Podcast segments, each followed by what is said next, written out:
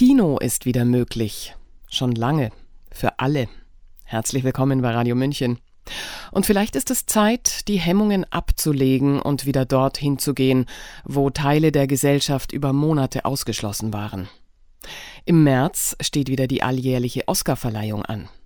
Erinnert sich noch jemand an die Oscarverleihung 2018?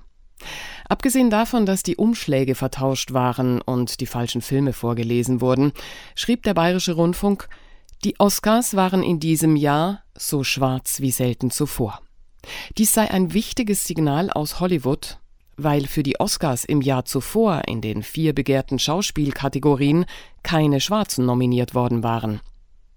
Unsere Autorin und leidenschaftliche Cineastin Franziska von Lehel hat sich über die neuen, bindenden Reglements der Woken Filmindustrie Gedanken gemacht. Hören Sie ihren Kommentar.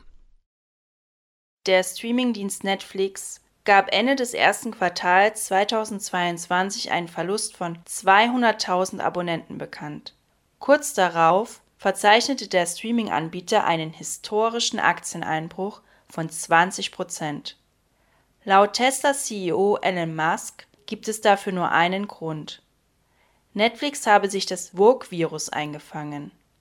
Aber nicht nur Musk vermutet, dass die krampfhafte politische Korrektheit in Filmen und Serien für die sinkenden Abonnentenzahlen verantwortlich ist.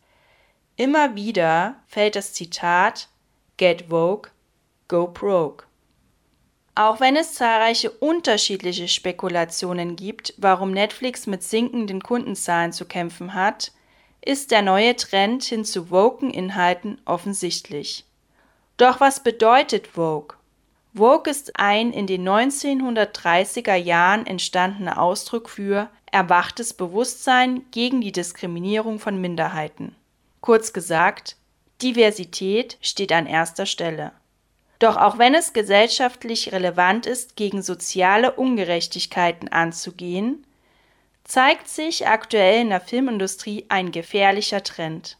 Filmemacher gewinnen Preise, weil sie Diversity-Richtlinien einhalten und nicht aufgrund ihres künstlerischen Beitrags. Bereits bei der Oscarverleihung in 2014 deutete sich diese Entwicklung an, als der Film Twelve Years a Slave als bester Film ausgezeichnet wurde. Die Gastgeberin Ellen DeGeneres eröffnete den Abend mit den folgenden Worten Es gibt zwei Möglichkeiten, wie der Abend laufen kann. Möglichkeit Nummer eins 12 Years a Slave wird bester Film. Möglichkeit Nummer 2. Ihr seid alle Rassisten. Eigentlich war dies scherzhaft gemeint, doch kurze Zeit später stellte sich heraus, es haben tatsächlich nicht alle Stimmberechtigten den Film gesehen. Sie gaben offen zu, den Film aufgrund der gesellschaftlichen Relevanz gewählt zu haben. Doch damit nicht genug. 2020 verkündete die Oscar-Akademie, dass der Oscar für den besten Film nur noch an Werke verliehen wird, die sogenannte Diversity-Kriterien erfüllen. Die Filmakademie hat ein neues Regelwerk bekannt gegeben, das Minderheiten sichtbarer machen soll. Eine dieser Regeln besagt, dass einer der Hauptdarsteller oder 30 Prozent der Nebendarsteller einer unterrepräsentierten Gruppe angehören müssen. Darunter zählen beispielsweise Asiaten, Hispanics, Native Americans oder Menschen mit Behinderungen. Sofern sich der Film thematisch um eine der Gruppen dreht, wird die Regel ebenfalls eingehalten. Und das ist nur eine Regel von vielen. Natürlich bilden Filme nicht nur die Realität ab, sie schaffen auch Realität. Meiner Meinung nach ist es daher wichtig, Minderheiten zu integrieren, um Bewusstsein und Sichtbarkeit zu schaffen. Doch muss es zum Plot passen und freiwillig passieren. Politische Korrektheit sollte dabei nicht im Fokus stehen. Ich denke nicht, dass es förderlich für die queere Szene ist, wenn ein diverser Charakter nur ein Requisit für Diversität ist, also der Quotenschwule, der alle Klischees bedient und nur auffällig gezeichnet wird um Vogue zu sein, ohne dass sein Schwulsein für den Verlauf der Geschichte relevant ist. 2021 zog Amazon Studios mit ihren Diversity Guidelines nach und fordert explizit Zitat Es sollen nur noch Schauspieler engagiert werden, deren Identität, Geschlecht, Geschlechtsidentität, Nationalität, Ethnizität, sexuelle Orientierung, Behinderung mit den Figuren, die sie spielen, übereinstimmt. Das bedeutet, eine homosexuelle männliche Rolle kann nur noch von einem schwulen Mann gespielt werden. Bedeutet dies auch, dass Mörder nur noch von Mördern gespielt werden dürfen und etwa Zombies nur noch von Zombies? Auch wenn das Motiv, die Sichtbarkeit von Minderheiten zu stärken, meiner Meinung nach wichtig ist, verfehlt die Umsetzung dieses Ziel. Das bedeutet, dass bei Vorstellungsgesprächen die sexuelle Orientierung abgefragt wird. Filmschaffende führen also Listen mit Rasse und sexueller Zugehörigkeit.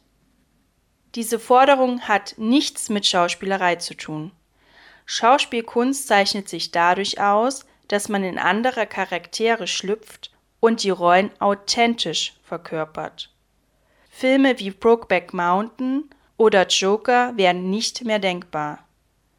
Der Regisseur des Films Ipcress sagte treffend während der Produktion, wenn ich einen guten Schauspieler habe, habe ich einen echten Metzger. Wenn ich einen richtigen Metzger habe, versteift er sich vor der Kamera und ich habe einen schlechten Schauspieler. Die diverse Filmindustrie greift zu stark in die künstlerische Freiheit ein.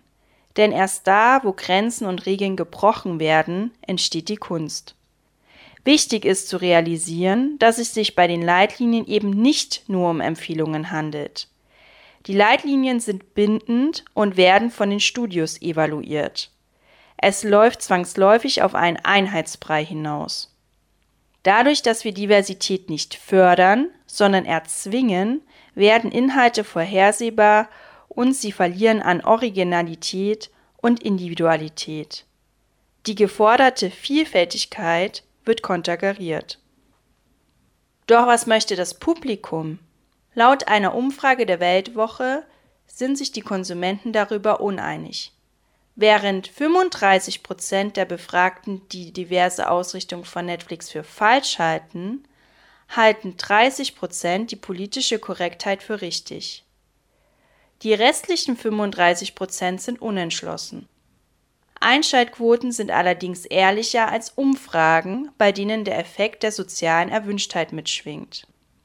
Letzten Sommer brach der zweite Teil von Top Gun die Einspielrekorde. Und das, obwohl dieser ohne Diversity-Quoten auskam. Tom Cruise, ein weißer Mann, rettet die Welt. Wären die Einspielrekorde auch gebrochen worden, wenn die Hauptfigur mit einer weiblichen Rolle besetzt wäre? Wer weiß das schon. Es gibt aber zahlreiche Beispiele dafür, dass neu aufgelegte Filme, die mit Frauen in den Hauptrollen besetzt werden, floppen.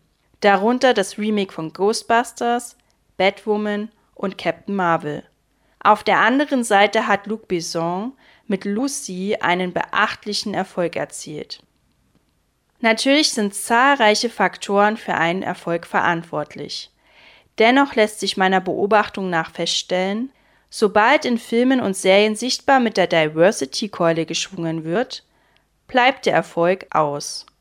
Das trifft beispielsweise auf Originalwerke mit einer männlichen Hauptfigur zu, die in der Fortsetzung durch eine weibliche Rolle ersetzt werden und deren Figuren keinen neuen Beitrag im Film leisten, sondern nur eine Quote erfüllen. Das Kino hat sich schon immer verändert. In meinem aktiven Cineastenleben stellte sich die Entwicklung allerdings als eine weitgehend natürliche dar und nicht über ein Regelwerk, das mit Holzfällermethode in die Filmindustrie einbrach. Jetzt regt sich bei mir Reaktanz. Ich möchte nicht ins Kino gehen und das Gefühl haben, erzogen zu werden.